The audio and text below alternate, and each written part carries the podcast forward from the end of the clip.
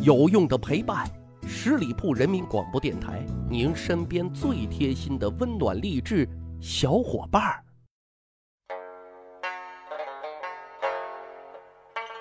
趣扒历史，增长见识，密室趣谈，我是大汉。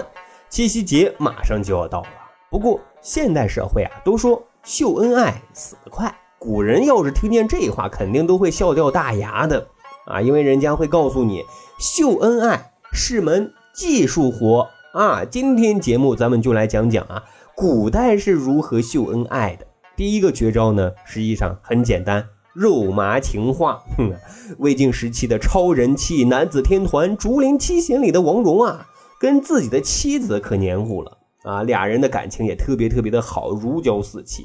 可是啊，有一件小事儿，王戎呢，很长一段时间都有点难为情啊，难以接受。什么事儿呢？就是他那爱妻啊，张口闭口不叫自己老爷，也不叫自己相公，而是喊自己为卿。啊，卿本佳人的卿，爱卿的卿，卿卿我我的卿，卿的字面意思啊，在古代除了三公九卿等尊称之外啊，还有类似现如今的亲爱的啊这么一个意思。王蓉是直男啊，接受不了老婆在公众场合喊自己亲爱的，于是呢就找机会啊给自己媳妇儿啊上了一课，说你以后啊不允许喊我叫卿，这不符合礼仪制度呀。可是呢。他媳妇儿不吃这一套，哈，撒娇的就说啊，你就是我的亲爱的，我爱你，喜欢你，不叫你亲爱的，难道我叫隔壁老王亲爱的不成？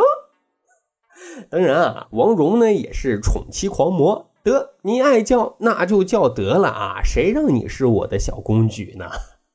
这第二个绝招啊，举案齐眉啊，这个成语大伙应该很熟悉，但这个故事可能很少有人知道啊。东汉时期有个太学生啊，叫梁鸿，身世一般，但是才华横溢啊，是一个网红小生啊。有一大票女孩子啊，争着喊着要跟梁鸿生小猴子，其中就不乏家大业大、权贵的千金小姐们。但是呢，梁鸿啊，根本都不正眼去瞧。但是万万没想到啊，最终梁鸿啊，是被一只丑小鸭俘获了芳心啊。因为这只丑小鸭曾经说过，要嫁人。就嫁贤能如梁红。梁红听到这话就知道这女孩子肯定不一般啊！所谓好看的皮囊千篇一律，不一般的灵魂万里挑一。结婚后的生活，他们是相敬如宾啊，一起耕织、读书、弹琴，恬静而美好。但是呢，天有不测风云啊！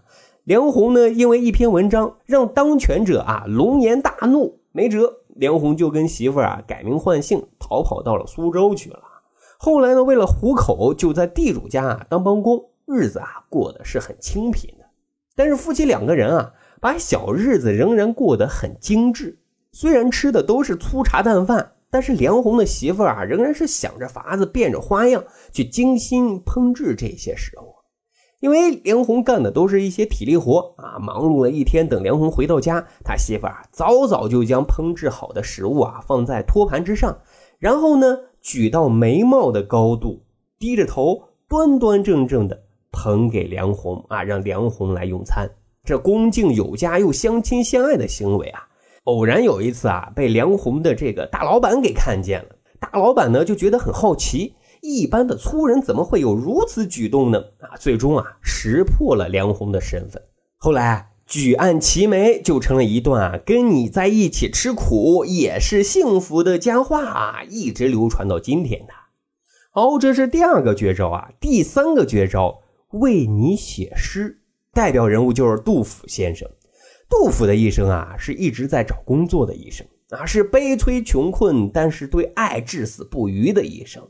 他一生啊，只有一个媳妇杨氏。因为杜甫一直在追求仕途，可是一直都不顺。后来一直就在京城给飘着的啊，长时间跟自己的媳妇都是两地分居的状态。最终啊，到了不惑之年的时候，杜甫似乎啊也就认命了。在朋友的资助之下呢，跟媳妇啊一起定居到了成都啊，并盖了现在非常著名的 IP 景点杜甫草堂。在这里啊，他跟他媳妇儿啊，才隐隐约约地感受到了这人世间难得的美好和温存啊。有一天啊，他跟媳妇儿杨氏啊一起划船游玩，要是普通青年啊，记录这件事儿，可能就发个朋友圈，拍一个泛舟游玩的画面，最多配上一段文字，与心爱的人一起划船游玩，开心幸福。大诗人杜甫那是文艺中年男啊，他记录这件事儿，直接就是写一首诗。他的诗里啊有这么几句：“昼饮老妻乘小艇，晴看稚子欲清江。俱飞蛱蝶原相逐，并蒂芙蓉本自霜。”啊，什么意思呢？大概就是说啊，在这个风和日丽的早晨啊，我深情的啊牵着我媳妇的手，一起啊。泛舟游玩，清澈的溪水在阳光下荡漾的波光，孩子们在水里啊无忧无虑的嬉戏游玩。溪水岸边的蝴蝶，那也是缠缠绵绵，翩翩起舞，你追我逐。溪水上的荷花，如同双双休憩的鸳鸯一般啊，并提双双。各位啊，咱仔细品味一下这诗啊。除了描述泛舟之外啊，就是杜甫啊夸自己媳妇儿啊漂亮如芙蓉，夸自己和媳妇儿那就是双飞的蝴蝶，这样的诗句啊，哎，是不是一下子就特有意境，还顺便哎秀了俩人的恩爱啊？所以难怪很多人啊把杜甫称为晒妻狂魔，原因就是在他流传下来的众多诗歌当中啊，经常能看见他媳妇儿的身影。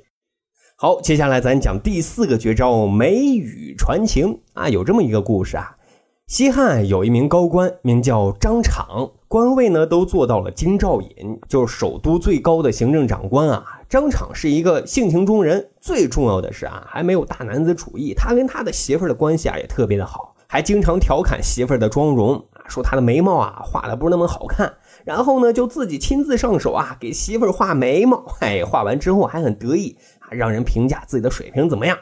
结果呢，这个事儿啊，就让全京城的人都给知道了。那在古代，这可是一条爆炸性的消息啊！京城最大的行政长官咋能给一个女人画眉毛呢？啊，这成何体统？很快啊，就有人弹劾问罪了，最后都惊动了皇帝。皇帝就问张敞：“这到底是咋回事呢？”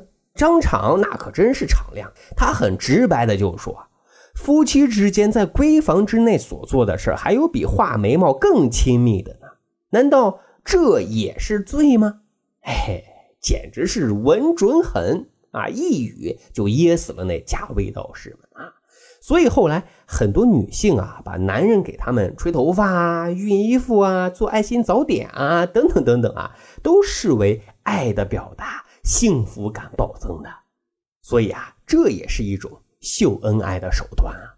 好，接下来再讲第五个绝招啊，也绝对是大绝招，那就是以实际行动证明爱。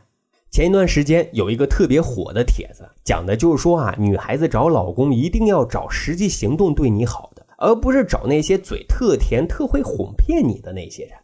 比如说你生病了，别找那些上午一个电话，下午一个电话，晚上还一个电话啊，让你多喝水的男朋友。而是要找一个知道你生病了就会立马带你去医院的男朋友，啊，《世说新语》里记载了这么一个故事。我们都知道，曹操啊有一个非常重要的谋士，名叫荀彧啊。荀彧有一个儿子，名叫荀凤倩啊，非常的痴情，也非常的疼媳妇儿。说有一年大冬天啊，他媳妇儿突然得了重病，浑身发烫，荀凤倩呢就连忙安排人啊去请医生。可是这医生啊，左等右等，迟迟不到。荀凤倩啊，万分着急啊，他就自己想办法，要赶紧给媳妇降体温啊。于是呢，他就跑到院子里啊，冻冷自己全身啊，然后再回到屋子里，用自己的冰凉的身体啊，为媳妇儿驱热啊。这让旁边的人啊，特别特别的感动。但是啊，很遗憾，他媳妇儿呢，最终还是因为医治无效去世了。但是荀凤倩以实际行动。证明自己的爱啊，却是被后人称赞的。所以简单总结啊，秀恩爱重在秀，但秀是一个动词啊，就是说，只有彼此以实际行动为爱付出，为爱行动，就一定会有幸福的收获，会有甜蜜的收获。这就是古人秀恩爱最大的绝招秘籍了。好，这就是咱今天的节目。祝天下有情人终成眷属。咱还有一个趣扒历史的小分队，如果您对历史边角料啊很感兴趣，欢迎大家关注十里铺人民广播电台的公众微信账号，然后回复数字一就可以添加大汉的个人微信。经过简单审核之后啊，大汉呢就会邀请大家进入这个小分队当中，咱就可以谈天谈地聊历史段子。本期节目就是这样，感谢您的收听，下期再会。